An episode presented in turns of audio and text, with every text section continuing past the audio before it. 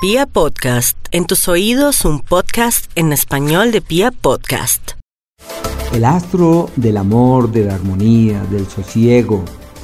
de la reciprocidad avanza por el eje de la familia, como si existiera el mejor escenario para promover la armonía,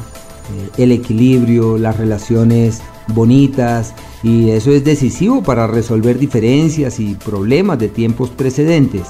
aunque todos estamos en tiempo de trabajo en casa,